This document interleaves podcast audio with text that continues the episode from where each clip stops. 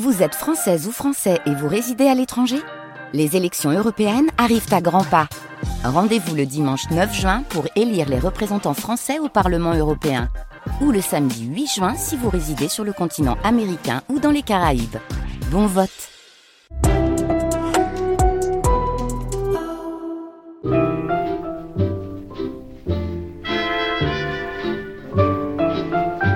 Les nuits, le jour. Alban Pénaranda, Mathias Le Gargasson, Antoine Dulster, Thomas Jost, Hassan Béchour. Les nuits le jour, notre visite dominicale dans les archives de l'INA.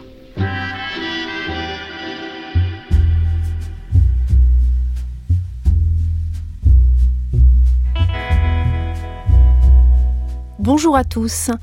Aujourd'hui, avant le programme d'archives que nous consacrerons samedi prochain à la naissance des civilisations, nous écouterons les nouvelles conceptions de l'histoire, le dernier temps de Comment naissent les civilisations, une série orchestrée par Pierre Cipriot, diffusée sur France 3 National le 4 janvier 1958.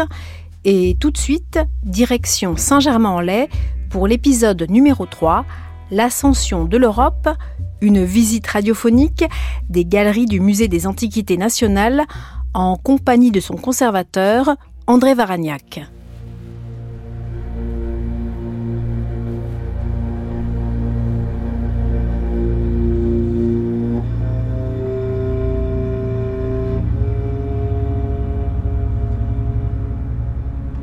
En janvier 1958, lorsque l'émission que vous allez entendre dans un instant est diffusée sur l'antenne de France 3 Nationale, la France se trouve encore aux prises avec la décolonisation. Les plaies de la guerre d'Indochine ne sont pas encore complètement refermées. La guerre d'Algérie, elle, fait rage. Elle aura bientôt raison des institutions de la 4ème République. Il n'y a donc rien d'étonnant à ce que les journalistes, les écrivains, les intellectuels de cette époque tentent de prendre du champ pour comprendre la période historique dans laquelle tout le pays se trouve plongé.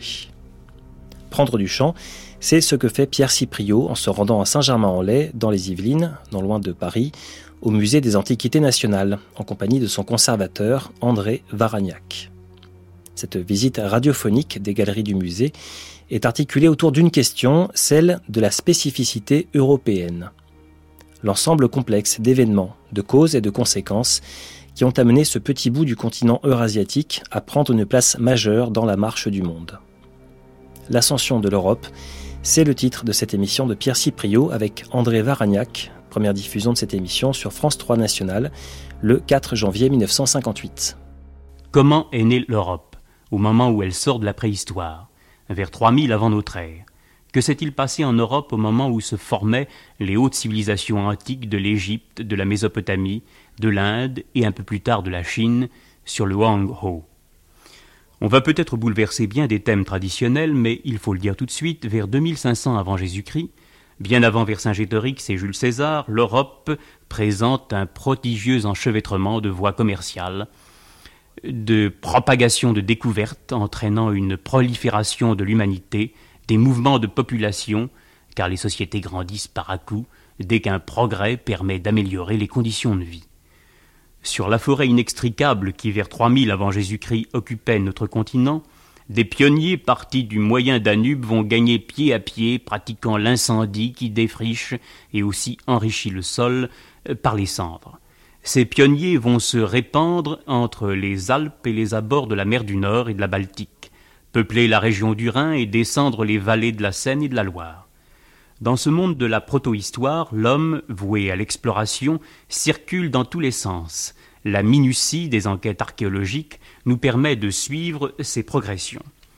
Dans les fouilles d'Assouna, par exemple, cinq millénaires avant Jésus-Christ, en Irak septentrional, on a trouvé avec les poteries de type local des tessons d'une céramique qui appartient à la Syrie et à la Cilicie.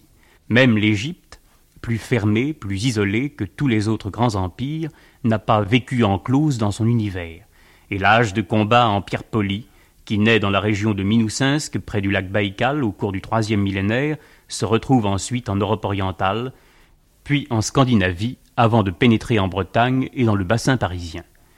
La civilisation des mégalithes, ces milliers de pierres dressées, dolmens et menhirs, témoigne d'une vie sociale organisée.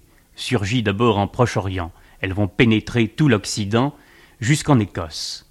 Comme l'a bien montré André Varagnac, nous nous trouvons là en présence du premier de ces courants à la fois spirituels et économiques auxquels l'Europe occidentale doit une part essentielle de son originalité. C'est que dès la fin du troisième millénaire, la marine à voile, précédant de peu le char, Parti, lui, du Caucase, près des mines de cuivre, cette marine va étendre son empire de la Méditerranée vers la Manche, la mer du Nord, la Baltique. Ceinturée par les navigateurs, l'Europe devient un isthme que des sentiers parcourent, reliant les principales vallées fluviales. Par ces sentiers vont circuler l'ambre, l'or, le bronze, le fer. Les mêmes colliers d'ambre extraits des rives du Jutland au Danemark, on les retrouvera sur des femmes ensevelies dans des tumuli du sud de l'Allemagne et dans des tombes mycéniennes. On trouve des perles de faïence égyptiennes en Irlande et en France. L'Irlande est la première exportatrice de l'or, et l'Allemagne s'érige en intermédiaire entre les régions nordiques et méditerranéennes, tandis que l'Europe centrale, dès le deuxième millénaire, s'affirme rapidement comme une grande zone métallurgique, avec ses poignards, ses haches, ses hallebardes en bronze. Plus tard, c'est l'âge du fer, qui débute en Europe au huitième siècle avant Jésus-Christ, au moment où les Celtes refluent vers l'Occident, gagnant l'Angleterre du Sud et peut-être l'Irlande.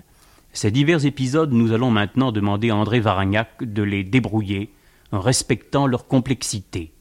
Comme dans ce monde où tout est obscur et difficilement déchiffrable, seule la chose vue, l'objet concret, permet de voir à peu près clair, c'est au musée même de Saint-Germain-en-Laye dans les salles de protohistoire que nous allons mener l'enquête.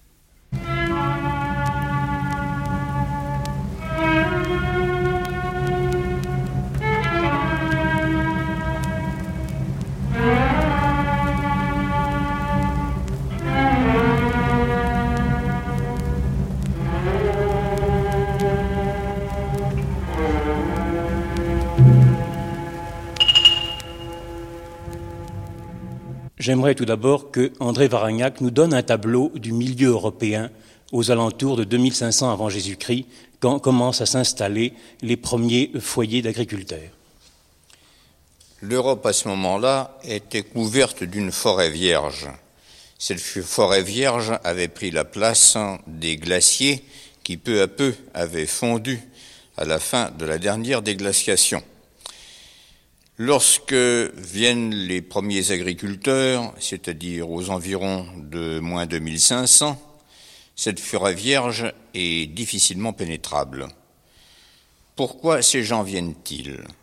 Ils viennent parce que, en Proche-Orient, il y a déjà de grandes villes, et cela depuis des millénaires. Ces villes ont besoin de beaucoup de nourriture, donc une base d'agriculture doit se développer de plus en plus. Et puis, dans ces villes, il y a des artisans qui ont commencé à travailler le métal. Or, il faut beaucoup de métal. Les quelques mines qui existent aux abords du Proche-Orient commencent à ne plus suffire, et par les coureurs de forêt, on commence à avoir des minerais qui viennent d'Europe, d'où une certaine ruée de prospecteurs et ce sera la chance de l'Europe. Mais n'allons pas trop vite. Vers moins 2500 avant notre ère, ce sont d'abord de très paisibles agriculteurs qui, de proche en proche, se déplacent, qui ont besoin de trouver des terres facilement fertilisables, et le meilleur procédé, c'est encore le brûlis. On fait un incendie de forêt, ma foi, comme beaucoup de bergers, hélas, le font encore sur la côte d'Azur ou en Pays basque. Et on avance ainsi de clairière en clairière, de clairière artificielle en clairière artificielle. Au fond, l'Europe est un pays de pionniers. Et on peut dire que cette vieille Europe, à cette époque, exerce à peu près la même fascination sur les grands empires où naissent les civilisations que l'Amérique a pu exercer une fascination au XVIe siècle sur l'Occident. Tout à fait. Ces gens-là pénètrent en Europe par la mer Égée, les Balkans et la vallée du Moyen et du Haut Danube. Ils traversent la Bavière, ils arrivent en Rhénanie, en Belgique et s'infiltrent même dans le bassin parisien. Mais là, ils seront un peu refoulés par un autre courant, celui venu de la Méditerranée. En effet, du Proche-Orient toujours, partent également des barques et non plus seulement des caravanes. Ces barques font du cabotage le long des côtes, le long des îles les plus proches, aboutissent ainsi à l'Espagne, au sud de la France, et de là partent d'autres courants d'agriculteurs à travers l'isthme français vers la Grande-Bretagne. Et c'est une première culture très paisible de gens qui sont à la fois des bergers et des cultivateurs. Tous ces gens-là n'ont pas du tout l'intention de se faire la guerre, il y a de la place pour tout le monde, il y en a encore pour les coureurs de forêt qui ne savent que chasser la bête fauve.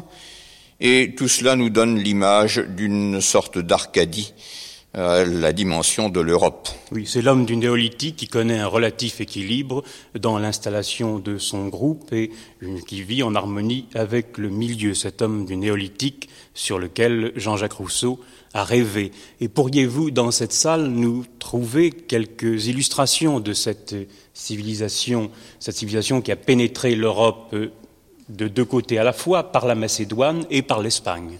C'est très facile.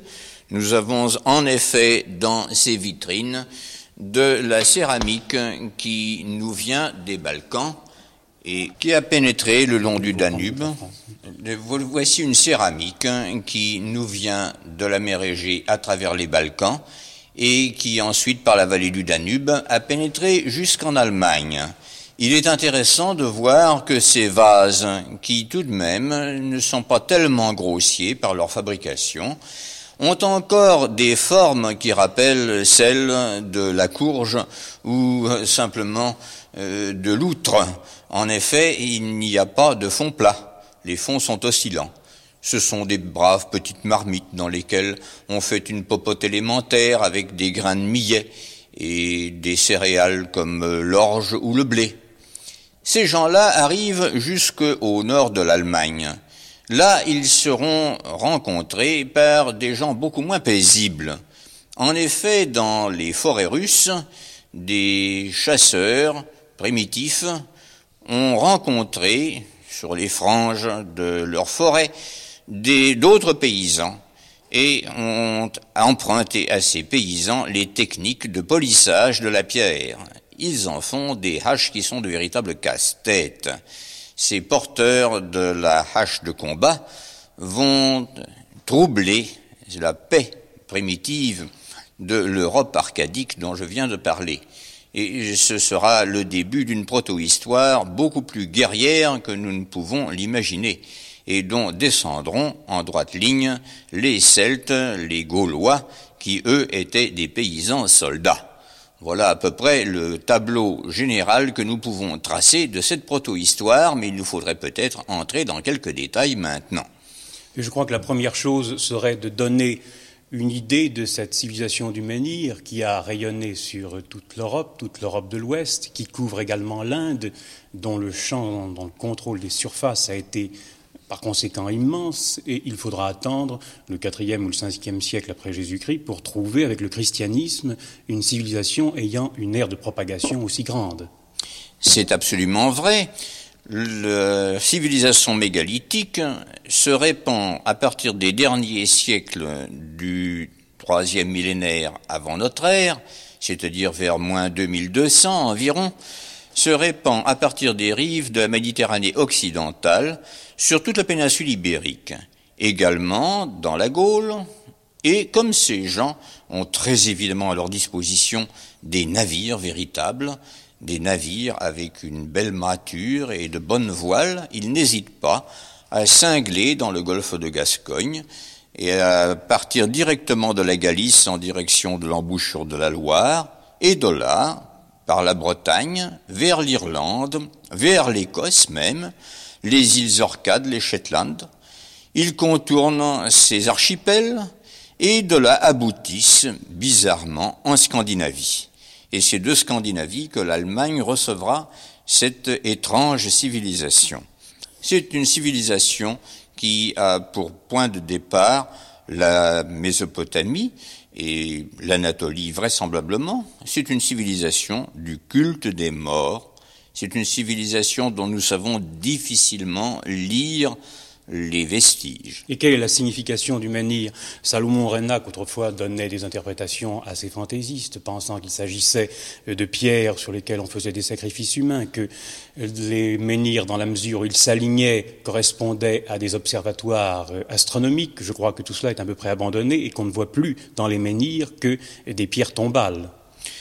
Je crois qu'il est difficile aujourd'hui encore d'avoir une opinion définitive sur ce que c'était que les menhirs. Les menhirs étaient peut-être, dans l'esprit de ces gens, des réceptacles d'âmes des morts, toutes prêtes à se réincarner. Mais là encore, je vous dis, c'est une hypothèse. Nous sommes peut-être plus affirmatifs en ce qui concerne les dolmens, qui sont ces étonnantes arcatures de grosses pierres qui jalonnent nos, tant de nos provinces et particulièrement la Bretagne. Là, nous savons que ce sont des maisons des morts, mais on pourrait avoir une hypothèse plus hardie au sujet de cette interprétation. Il n'est pas interdit de penser que ce sont des sortes d'arceaux de consécration par lesquels on devait passer pour être initié à un culte en partie secret. Et ces arceaux, je crois, ont inspiré l'ensemble des thèmes qu'on peut retrouver ensuite sur les pierres gravées. C'est tout à fait exact. Ainsi, dans le magnifique monument qui s'élève dans l'île de Gavrinis, dans le golfe du Morbihan, pas loin de Locmariaquer, on voit de ces arceaux concentriques qui sont un véritable mystère et dont la beauté de composition avait arrêté déjà l'esprit de certains peintres tout à fait d'avant-garde comme Albert Glaise. Albert Glaise, je m'en souviens, aimait à comparer une de nos pierres de Gavrinis avec un Cimabue quant à la beauté de composition. Et ne pourrait-on pas opposer dans cette vieille Europe de la protohistoire deux civilisations Une civilisation qui travaille sur des lignes courbes et une autre, au contraire, qui est obsédée par des motifs euh, rectangulaires ou en losange, des motifs euh, beaucoup plus abstraits? Il est peut-être trop tôt pour trancher cette question qui néanmoins s'esquisse devant nos yeux nous trouvons une prédilection pour les lignes courbes dans le décor des mégalithes, de ces dolmens et de ces menhirs. Ensuite, quand vient le premier âge du fer, il semble qu'un décor beaucoup plus rectiligne obsède l'esprit des artisans. Mais ce n'est euh, qu'une mode de quelques siècles, et quand arrivera ce que nous appelons le deuxième âge du fer, c'est-à-dire les Gaulois véritables, triomphera un décor essentiellement curviligne. Ce sont des fantaisies étonnantes de spirales, de courbes, qui annoncent très loin par avance les entrelacs de notre Moyen Âge et de nos chapiteaux romans. Il serait bon maintenant, je crois, de parler des statues menhirs, c'est-à-dire des menhirs qui sont sculptés et qui présentent des personnages évidemment très schématisés, où simplement euh, les lignes indiquent le, corps humain. Et la plupart de ces statues, on a pu leur donner un sens dans la mesure où on les a rattachées au culte du feu. L'homme qui possédait les pouvoirs d'utiliser le feu était le plus souvent un prêtre ou, Dieu lui-même ou un prêtre Dieu, un personnage symbolique d'une extrême puissance, de là sans doute cette euh, obstination avec laquelle on a reproduit constamment le même personnage avec euh, les insignes de sa puissance. C'est en effet une hypothèse que je me suis permis de hasarder sans que toutefois nous en ayons la certitude. Nous voyons en effet les éléments très curieux d'une sorte de briquet à archet sur beaucoup de ces statues menhirs. Le briquet à archet est une sorte de vilebrequin à archet dont la pointe, au lieu de percer, produisait l'incandescence. Et certainement, je crois que l'on peut ne pas trop se tromper en retrouvant les éléments d'un tel vilebrequin, d'un tel briquet, sur certains menhirs sculptés du midi de la France et particulièrement du Rouergue. Et tantôt ces personnages sont masculins, tantôt ils sont féminins, et parfois le, sexe même est indiscernable, en sorte que tout reste un petit peu dans l'ombre. On ne sait pas s'il s'agit d'une déesse mère liée au matriarcat de toutes ces, vieilles populations, ou s'il s'agit d'un souverain ou d'un prêtre ou d'un dieu. C'est très difficile à interpréter. En tout cas, ce que nous pouvons constater, c'est que dans la vallée du Petit Morin, près de la Marne, nous avons des cavités sculptés de, mains d'hommes et dans lesquels on relève de telles figures féminines étranges qui ont une beauté presque spectrale. Ainsi, dans certaines de ces sculptures, dont nous avons des moulages dans cette salle, vous voyez une sorte de bouche d'ombre qui s'ouvre, on ne sait sur quelle pensée, sur quelle parole qui est proférée pour les morts, pour la résurrection, pour la fertilité. Que devons-nous en augurer Tout cela est bien mystérieux. Et pourriez-vous commenter cette déesse funéraire de, découverte à Quasar, dans la Marne, qui est exposée dans cette salle? Nous voyons une étrange figure qui est stylisée à l'extrême, puisque les yeux n'apparaissent guère, sinon les sourcils. En dessous de cette face étonnante, une main tient une hache. C'est une hache néolithique, c'est une hache qui est emmanchée avec une ligature, et cette hache nous rappelle immédiatement le culte crétois de la labris, de la double hache. C'était vraisemblablement un culte en rapport avec la foudre, donc avec le feu, et peut-être par là même avec des idées de fertilité et de fécondité. Pourriez-vous nous dire quelques mots, André Varagnac, sur les objets qui sont exposés dans le centre de cette salle et qui ont trait à la culture des palafites. Cette culture s'est développée par une sorte de convergence entre ce courant danubien dont je vous ai parlé tout à l'heure et l'autre courant méditerranéen. Les agriculteurs qui portaient avec eux leurs céréales, qui amenaient avec eux leurs brebis, étaient si bien munis par cette très nouvelle civilisation conquérante qu'ils n'ont pas hésité à s'installer dans un pays totalement différent de leur pays d'origine, un pays qui était couronné par des neiges éternelles.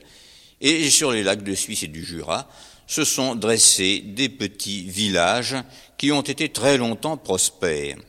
Dans ces villages, on pratiquait le tissage, on pratiquait des arts très différents, notamment on cultivait des petits potagers, on y élevait de petits troupeaux, on pratiquait tout de même encore la chasse, car il y avait pas mal de cerfs dans la région. On avait un excellent outillage pour faire de la charpente. Les maisons étaient des maisons construites en poteaux fendus en deux, ce qui est déjà un exploit assez remarquable avec des haches en pierre. Nous avons dans ces vitrines qui sont ici devant vous quelques vestiges de tissus de l'époque et je les ai fait mettre entre deux lames de plexiglas pour que, tout en étant bien conservés, ils soient parfaitement visibles aux visiteurs. Nous avons des aiguilles, nous avons des haleines pour le travail de cordonnier, et nous avons quantité de noix, de noisettes, de graines diverses, et une meule à va-et-vient qui nous évoque le travail épuisant des femmes de ce temps-là, car c'était la mère de famille qui devait être elle-même la boulangère. C'est vous dire combien la vie devait être rude dans ces temps lointains. Et déplaçons-nous maintenant dans l'espace Évoquons cette civilisation de la région des Balkans, de la région du Danube, qui fut le foyer de cette race indo-européenne qui se répandit ensuite sur tout le Proche-Orient, puisque les Hittites, les Achéens seraient des Indo-Européens. Je crois que ce foyer est composé de peuples extrêmement différents et surtout socialement différents, puisqu'il y a des forgerons, il y a des chasseurs, il y a des agriculteurs, et tout un amalgame se produit qui donne une civilisation conquérante et extrêmement forte dont les origines et le développement sont assez mystérieux encore. Oui, effectivement, les origines sont mystérieuses et je ne suis pas bien certain qu'il s'agisse des Balkans. C'est peut-être le sud de la Russie, dans la région des environs du pont Euxin, c'est-à-dire de la mer Noire. Dans cette région stépique ont dû se produire des contacts entre les paysans néolithiques pacifiques et les coureurs de forêt ces coureurs de forêt ont peut-être, par différentes alliances, des mariages, donné naissance à ces Indo-Européens dont, au fond, au début, nous ne savons pas grand-chose. Tout ce que nous savons, c'est que c'était des gens qui étaient fort loin d'être pacifiques, qui ont détruit beaucoup de villages de ces paysans bien tranquilles, et qui, par des incursions en Proche-Orient, y ont fondé des empires, ont été, par leurs invasions successives jusque dans les Indes, et qui n'ont cessé d'être turbulents jusqu'à reconquérir en somme l'ensemble de l'Europe, ou presque ensemble de l'Europe. Eh bien, tout cela est évidemment très trouble encore, très mystérieux, mais nous y voyons le point de départ d'un mouvement démographique dont nous sommes les héritiers un mouvement d'effervescence presque volcanique qui a commencé, que je me répète, par conquérir l'Europe et qui, de là, longtemps plus tard, à la faveur de la grande révolution industrielle, devait se répandre sur le monde entier. Il faut ainsi rechercher très loin dans notre proto-histoire les germes et l'explication finale de notre civilisation moderne, et ce serait la leçon que j'espère que l'on puisse tirer d'une visite dans notre musée des Antiquités nationales. Nous venons d'entendre un reportage au musée des Antiquités nationales à Saint-Germain-en-Laye avec la participation d'André Varagnac, conservateur. Cette émission a été diffusée pour la première fois sur France 3 National le 4 janvier 1958. À suivre.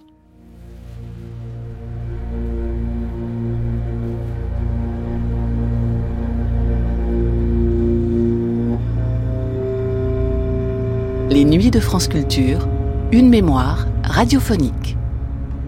Dans les milieux universitaires et académiques français, l'œuvre du Britannique Arnold Toynbee se heurta à quelques résistances entre les années 1930 et les années 1950. Cet intellectuel fut parmi les premiers à se risquer à une grande étude systématique et comparative des civilisations, de leur apparition à leur chute, dans un travail colossal travail auquel ses contempteurs reprochaient justement son systématisme, une certaine rigidité, un caractère artificiel aussi dans les classifications et les distinctions établies par Toynbee.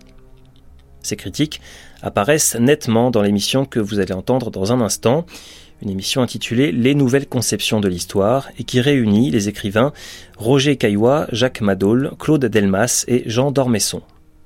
Cette discussion est précédée d'une allocution de Toynbee lui-même au micro de Pierre Cipriot.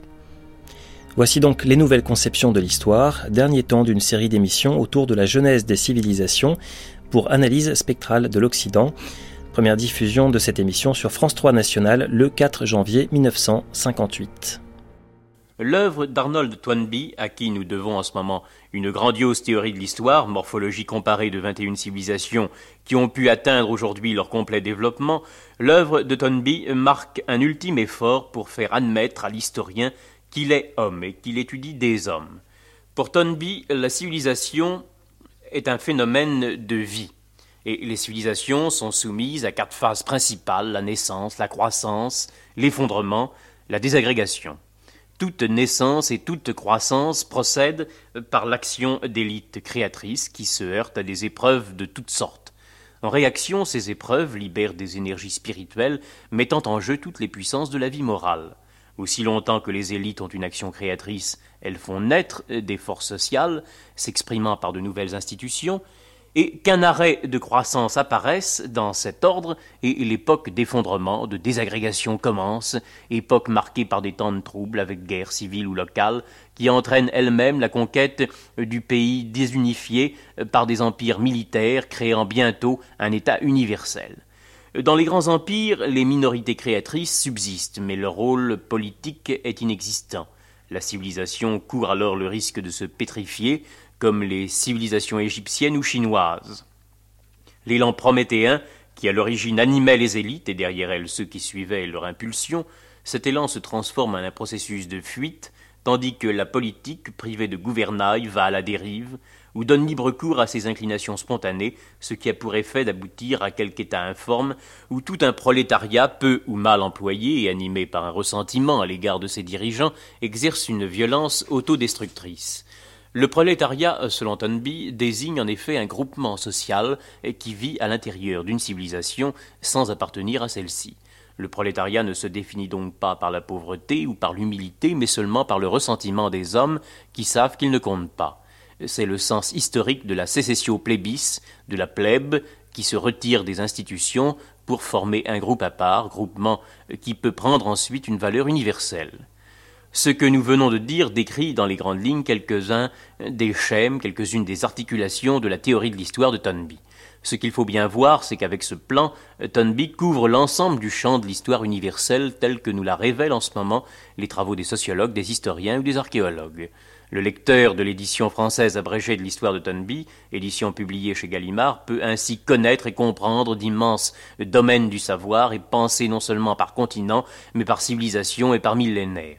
Il a sous les yeux une des premières tentatives d'histoire universelle où néanmoins la vue d'ensemble procède d'une science précise du détail. Il est évident qu'une telle entreprise fait éclater les cadres traditionnels selon lesquels on traitait jusqu'ici de l'action de l'histoire, l'histoire traditionnelle, celle qui fut coulée dans le moule de l'histoire providentielle à la manière de Bossuet, cette histoire imposait un schème en forme de tige, l'histoire de Tonby qui tient compte des civilisations de l'Inde, de la Chine, de l'islam, des Aztèques, cette histoire impose un schème en forme d'arbre. Les sciences sociales, dans cette méthode différenciée, ont également leur mot à dire, et surtout la puissance créatrice de la vie de l'esprit, puisque constamment pour Tonby, le personnel est supérieur au social, les créations et la liberté supérieures aux acquisitions, en sorte que les contacts, les communications, les communions, les coopérations, les œuvres font rebondir les sociétés mortes ou étales, et par là les sollicitations nouvelles qu'elles proposent forment la véritable substance de l'histoire. La revue Diogène, publiée sous les auspices du Conseil international de la philosophie et des sciences humaines et avec l'aide de l'UNESCO, cette revue a fait paraître, sous l'impulsion de son rédacteur en chef Roger Caillois, il y a deux ans, un numéro spécial sur Tonby. Avec Jacques Madol, qui a donné dans cette livraison un article sur l'interprétation biologique et mystique de l'histoire chez Tonby, Roger Caillois, Claude Delmas et Jean d'Ormesson, nous allons agiter quelques-unes des questions que posent les différents articles de ce numéro, mais avant je voudrais laisser la parole à Tonby pour qu'il nous dise exactement ce qu'il a voulu faire. C'est un bonheur pour moi qu'on m'a invité à m'adresser au public français. L'occasion, je la dois au rédacteur du journal Diogène, M. Roger Caillois. M. Caillois a consacré un numéro de Diogène à un symposium d'études visant mon œuvre. Je me permets de citer quelques mots de l'étude ici publiée du philosophe et sociologue américain euh, très distingué, M. Lewis Mumford. En commentant un de mes livres, euh, M. Mumford a écrit comme suit. Cette étude de l'histoire n'est pas un aboutissement, mais un point de départ, d'où les chemins rayonnent dans de multiples directions. Si cela est vrai, je suis fort content, parce que M. Mumford a décrit très exactement ce qui a été mon intention. J'ai voulu faire ma part, part individuelle et modeste, dans un mouvement spirituel qui vient de se dessiner. De nos jours, on essaie de regagner une vue de l'histoire plus large, plus compréhensive, plus unifiée que celle du XIXe siècle. Mais évidemment, un penseur peut faire des constructions mentales qui ne correspondent pas ou pas assez exactement au réel. Sur ce point, je ne me trompe pas sur la nature de mon œuvre. Je suis bien conscient que ces choses très imparfaites et très passagères. Je n'aspire pas à établir une nouvelle orthodoxie dans le domaine de la philosophie de l'histoire. Je cherche plutôt à provoquer la discussion. Pour moi, la réussite, c'est qu'on me dépasse. Ainsi, comme vous voyez, le symposium qu'on a publié dans le journal Diogène correspond précisément à mes espoirs. De mon avis, le temps est venu pour essayer d'obtenir une vision nouvelle de l'histoire. Dans la génération actuelle, nous assistons à au moins trois révolutions, chacune desquelles demande une réorientation de notre point de vue sur l'histoire. Première révolution, la coalescence de toutes les sociétés humaines régionales en une seule grande famille, sous l'impulsion de la technique machinale euh, créée par l'Occident moderne. Deuxième révolution, l'augmentation notable euh, du nombre des civilisations connues, grâce aux découvertes de nos archéologues. De nos jours, on a désenterré les cultures minoennes, hittites, indus, shang, maya, toutes oubliées pendant une longue série de siècles. Troisième révolution, les psychologues ont ajouté une nouvelle dimension à notre connaissance de l'esprit humain, en découvrant l'abysme sous-conscient de la psyché. Ces grandes révolutions posent autant de demandes impérieuses pour une révision de notre conception traditionnelle euh, de l'histoire. Mettons-nous à l'œuvre. C'est un effort qui vaut la peine. Il ne s'agit pas simplement d'une manœuvre intellectuelle académique. C'est une question pratique importante. Dans la période critique de l'histoire que nous traversons aujourd'hui, l'orientation de notre philosophie d'histoire peut même influer sur le sort du genre humain. Quand on ouvre un ouvrage de Toynbee, son histoire, son interprétation de l'histoire, ce qui frappe, c'est l'ampleur du champ historique, l'augmentation du champ historique. Et j'aimerais, Roger Caillois, que vous insistiez un instant sur euh, la perspective moderne et universelle de Toynbee. Bien, je, je crois que l'ampleur de cette œuvre change euh, la perspective historique telle que nous étions habitués à la, voir euh, depuis Bossuet et surtout depuis Hegel. Je suis très sensible à l'anti-hegelianisme euh, de euh, Toynbee. C'est-à-dire que dans, que dans sa conception de l'histoire, ça n'est plus un développement linéaire et est infaillible, un espèce de, déroulement unique euh, de l'histoire depuis le commencement du monde, mais euh, Toynbee a établi une sorte de pluralité et, de, et même de connivence ou de simultanéité des, civilisations euh, qui empêche de penser l'histoire d'une façon aussi abstraite et à un déroulement mécanique que Hegel l'avait fait croire. Comme il arrive souvent, en somme, une accumulation de connaissances modifie complètement l'instrument logique. Mais j'aimerais que nous insistions un instant sur les connivences précisément que Tonby établit entre les civilisations. Pour lui, les civilisations sont contemporaines, les civilisations ont des rapports horizontaux, les civilisations sont en état de communication constante. Jacques Madol. C'est-à-dire que les civilisations ont à la fois, comme vous le dites, des rapports horizontaux, mais elles ont aussi des rapports verticaux. Euh, sur lesquels il conviendrait d'insister, c'est-à-dire qu'il y a des civilisations qui sortent d'autres civilisations. Pour prendre par exemple notre civilisation, que Toynbee appelle la civilisation chrétienne occidentale, et que, soit dit en parenthèse, il distingue nettement d'une autre civilisation chrétienne qui est la civilisation chrétienne orientale, du monde orthodoxe. Eh bien, cette civilisation chrétienne occidentale, tout autant que l'orientale, sortent par voie d'affiliation de ce qu'il appelle la civilisation hellénique et qui groupe enfin l'ensemble des civilisations classiques grecques et romaines, qui ne distingue pas. Et cette civilisation hellénique elle-même sort de la civilisation crétoise ou égéenne. Il y a donc par conséquent euh, filiation de civilisation. Nous sommes déjà une civilisation qui est petite fille d'une autre. Et je crois que ces rapports verticaux entre les civilisations sont au moins aussi importants que les rapports horizontaux. Maintenant, une civilisation qui engendre une autre civilisation n'est pas plus valable, n'a pas une valeur plus grande qu'une civilisation qui disparaît. Pour lui, je pense à ces derniers chapitres à la fin de l'interprétation de l'histoire, cette nostalgie sur les civilisations mortes et euh, ressuscitées par la par la pioche de l'archéologue, elles ont une dignité aussi grande qu'une civilisation euh, comme la civilisation méditerranéenne qui engendre un grand nombre de sociétés. Toynbee s'est toujours refusé à établir la moindre hiérarchie de valeurs entre les civilisations. il y a deux points qui peuvent être discutés, mais qui sont, je crois, extrêmement importants chez lui. Le premier, c'est que ces civilisations sont contemporaines, même si elles sont éloignées les unes des autres par quelques millénaires, parce que quelques millénaires au regard de la durée totale de l'humanité, à la fois de son passé, qui est déjà plusieurs, centaines de fois millénaire, et de son avenir, qui est encore plus grand, elles sont contemporaines. Et d'autre part, elles sont rigoureusement égales, doivent être considérées comme rigoureusement égales. Oui, mais il marque un seuil de, la civilisation. Il y a un, État qui est un État infra, infrahistorique, euh, sur, sur, lesquels il, met, il, met, là une notion, il apporte une notion de valeur.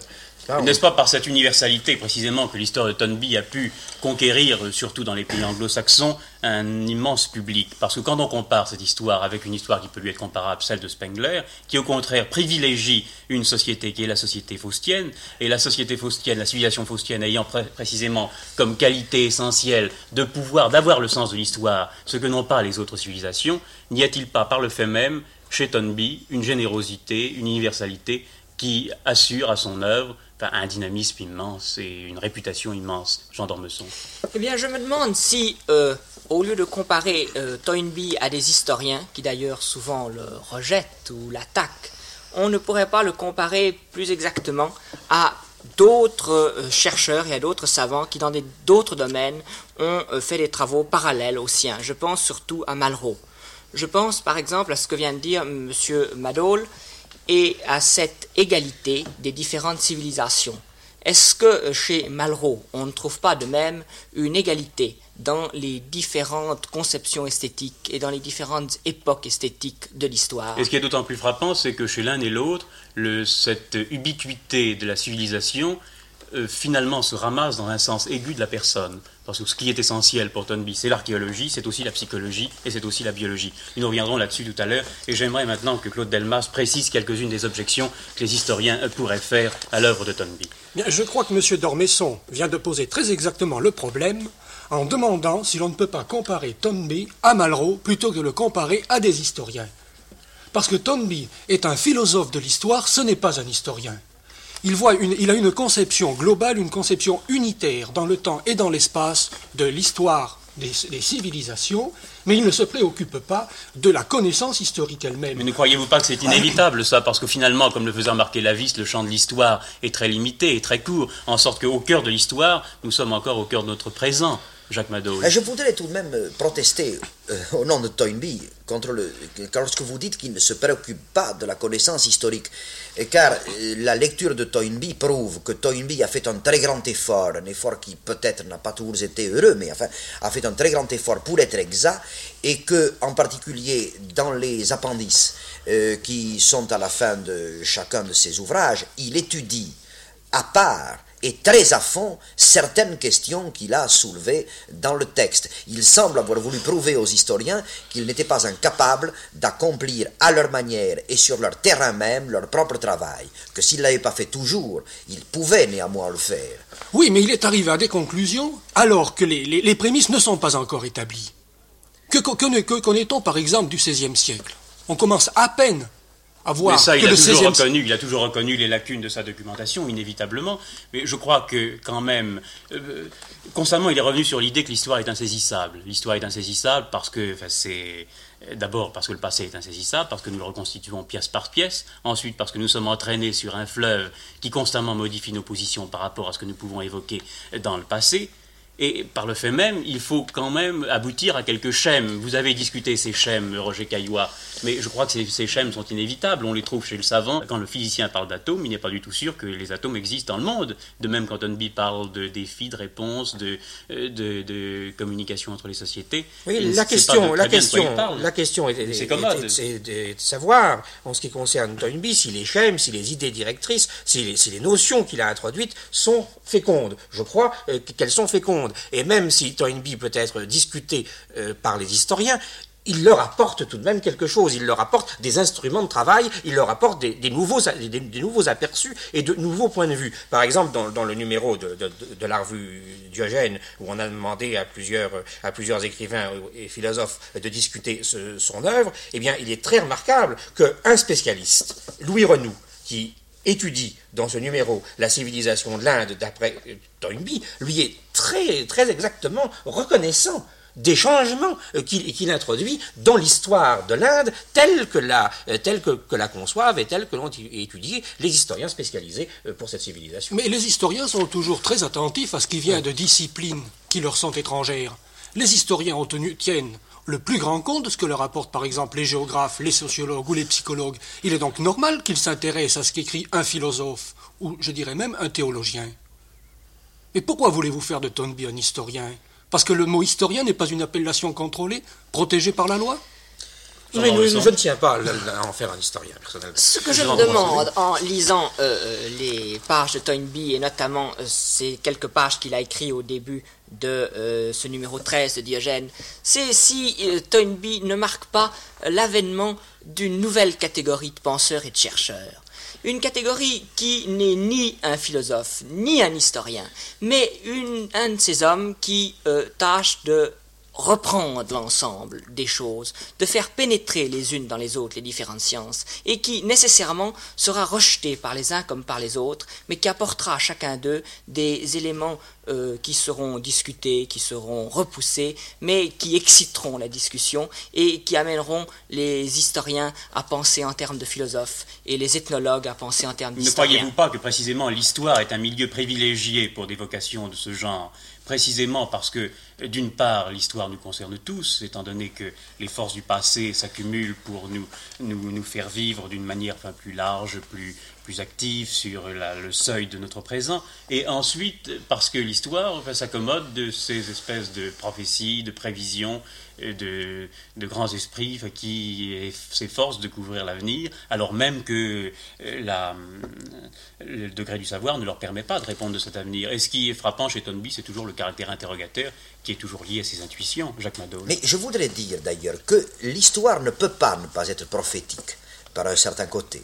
C'est-à-dire qu'au fond, elle ne peut pas envisager le passé euh, sans avoir, euh, l'historien ne peut pas envisager le passé sans prendre une certaine position par rapport au présent et même euh, sans avoir une certaine position par rapport à l'avenir. Quant au fait que nous ne connaissons pas le XVIe siècle, au fond, on pourrait répondre que nous ne connaissons rien à fond en histoire. Il n'y a pas une période de l'histoire sur laquelle nous soyons absolument documentée et même pour laquelle nous ayons épuisé la documentation possible. S'il s'agit par exemple de l'histoire ancienne, l'histoire ancienne peut à tout moment être renouvelée euh, par des découvertes archéologiques qui sont, à l'heure où je parle, insoupçonnables et qui demain peuvent euh, transformer complètement le champ de l'histoire ancienne. Et quand nous abordons alors des périodes plus contemporaines, ici nous sommes accablés sous la masse des documents dont l'inventaire n'est pas achevé et dont il est vraisemblable que l'inventaire ne sera jamais achevé. Et c'est-à-dire qu'on ne peut pas commencer à penser sur l'histoire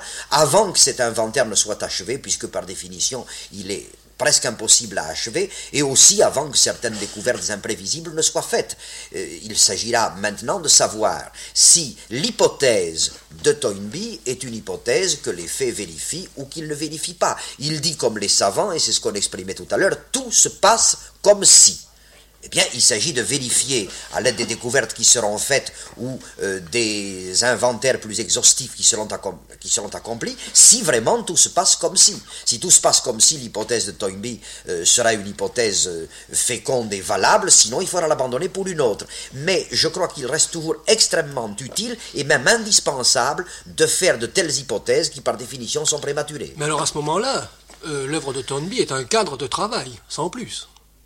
Je crois qu'elle est beaucoup cela, un cadre de travail. Ne serait-elle pas aussi un effort pour mettre l'histoire, toutes les connaissances historiques, l'accumulation des connaissances historiques, au niveau de chaque personne pouvant euh, connaître, comprendre et lire les livres de Tonby. J'entends par là qu'il y a une volonté chez Tonby de de faire éclater les cadres de l'histoire unilatérale telle qu'il a pu la connaître, à savoir l'histoire écrite par les nazis ou l'histoire écrite par les marxistes, sur, une seule ligne de, sur une seule ligne de développement, en étendant au maximum le champ de la conscience psychologique pour que, à l'intérieur de chaque société, les gens puissent résister à une, une, emprise historique réglée par des dictateurs.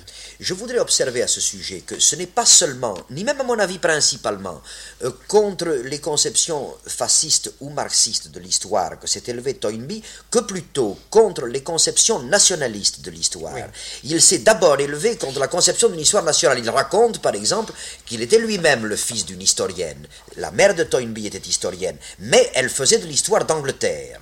Eh bien, Toynbee a considéré qu'une une nation comme l'Angleterre n'était pas du tout le champ intelligible propre au développement de l'histoire et qu'il fallait élargir ce champ intelligible jusqu'à d'autres dimensions qui étaient les dimensions de ce qu'il appelle une civilisation.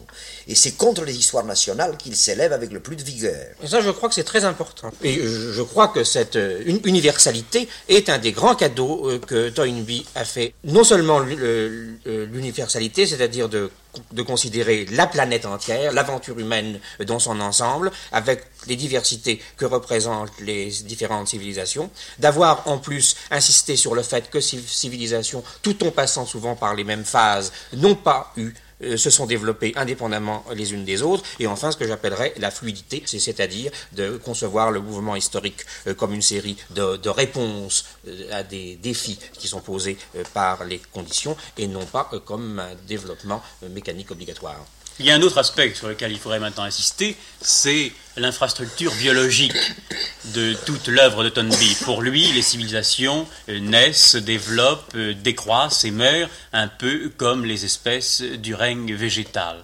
Et là, euh, certainement, Claude Delmas, ferez-vous des réserves également sur cette extension du biologique dans l'ordre historique Non, je ne fais pas des réserves sur l'œuvre de Tonby elle-même. Je prétends simplement, que, encore une fois, que c'est une œuvre philosophique. Ce n'est pas une œuvre historique. Mais les historiens en général ont fait la réserve suivante à ce, ce, propos, à savoir que en mêlant biologie et histoire, Tonby mettait, appliquait euh, une sorte de miracle naturel à l'anthropomorphisme, enfin plaquait, plaquait du, du vital sur du social. Euh, oui, et c'est en cela, par exemple, que certains théoriciens allemands et certains théoriciens anglais qui s'inspirent des théoriciens allemands lui ont reproché euh, d'appliquer à l'histoire les méthodes des sciences de la nature, disant que l'histoire est le domaine dans lequel jamais on ne verra deux fois se produire la même chose. C'est pas? La singularité du fait historique serait méconnue par Toynbee. Je crois que cette critique ne porte pas tellement contre Toynbee. Il ne méconnaît pas la singularité du fait historique, mais il prétend qu'il y a des récurrences et des analogies. Et des séquences qui, sont comparables. Et des séquences Peut-on dire qu'une civilisation remplace une autre civilisation exactement comme dans les espèces animales quand une espèce disparaît, une autre apparaît qui ne conserve aucun caractère de la précédente. Mais je ne va pas jusqu'à là. mais non, mais c'est inévitable d'aller jusque-là à partir du moment où, on, part d'un raisonnement fondé sur les lois de la biologie. Non, mais je voulais vous faire observer ceci. C'est qu'en réalité, pour Toynbee, il y a deux espèces de sociétés. Il n'y en a pas trois. Il y a d'une part ce qu'il appelle les sociétés primitives, qui constituent une espèce qui n'est pas, selon Toynbee, du domaine de l'histoire, mais qui est du domaine de la préhistoire ou de l'anthropologie. Et puis il y a d'autre part une espèce qui est sortie de celle-ci, qui est l'espèce civilisation, qui est le domaine propre de l'histoire.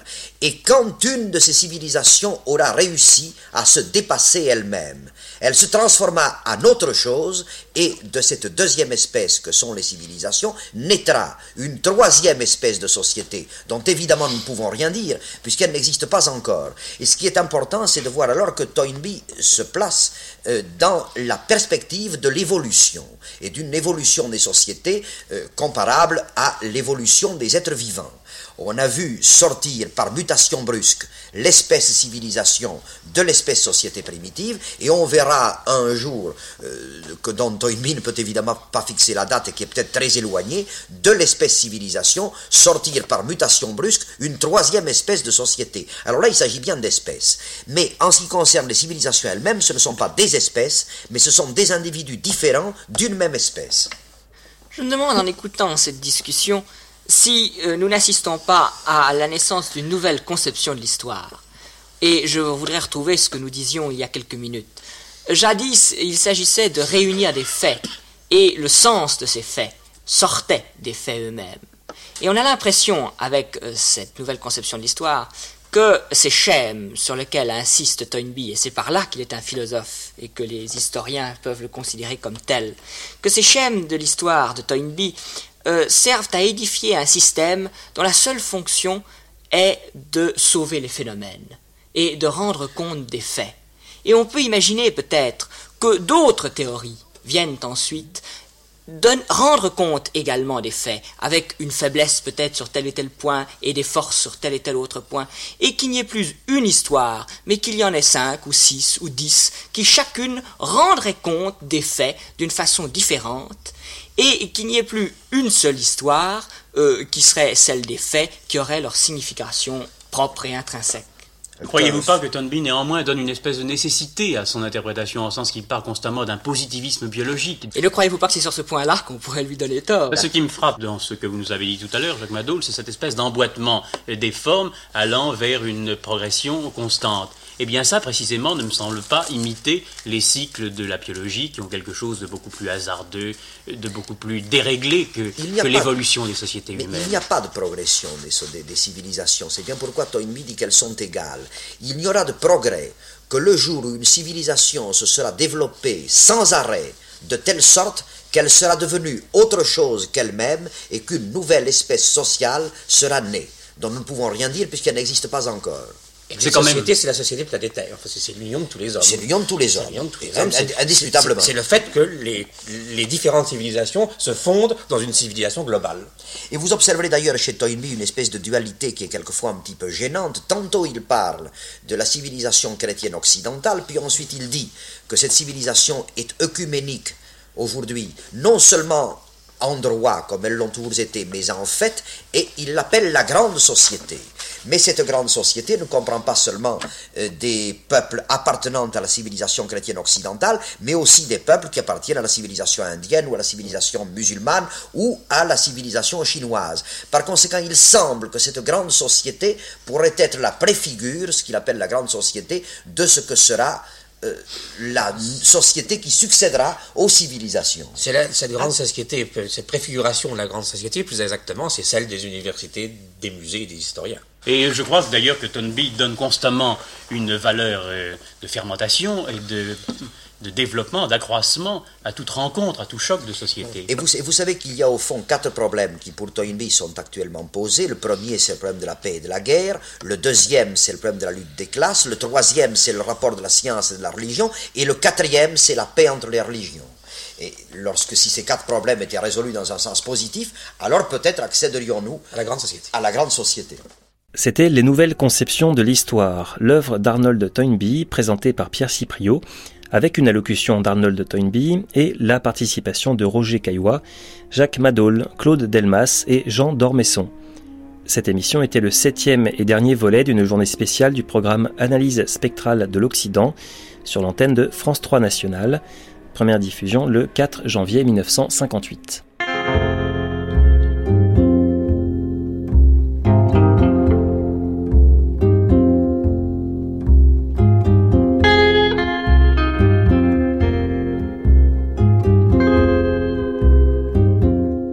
C'était un aperçu de comment naissent les civilisations, un programme d'archives autour de l'origine de nos sociétés que nous vous invitons à écouter samedi prochain à partir de minuit. L'occasion de réentendre l'ensemble des émissions d'une journée spéciale orchestrée par Pierre Cipriot qui compose la première analyse spectrale de l'Occident pour l'antenne de France 3 Nationale en janvier 1958.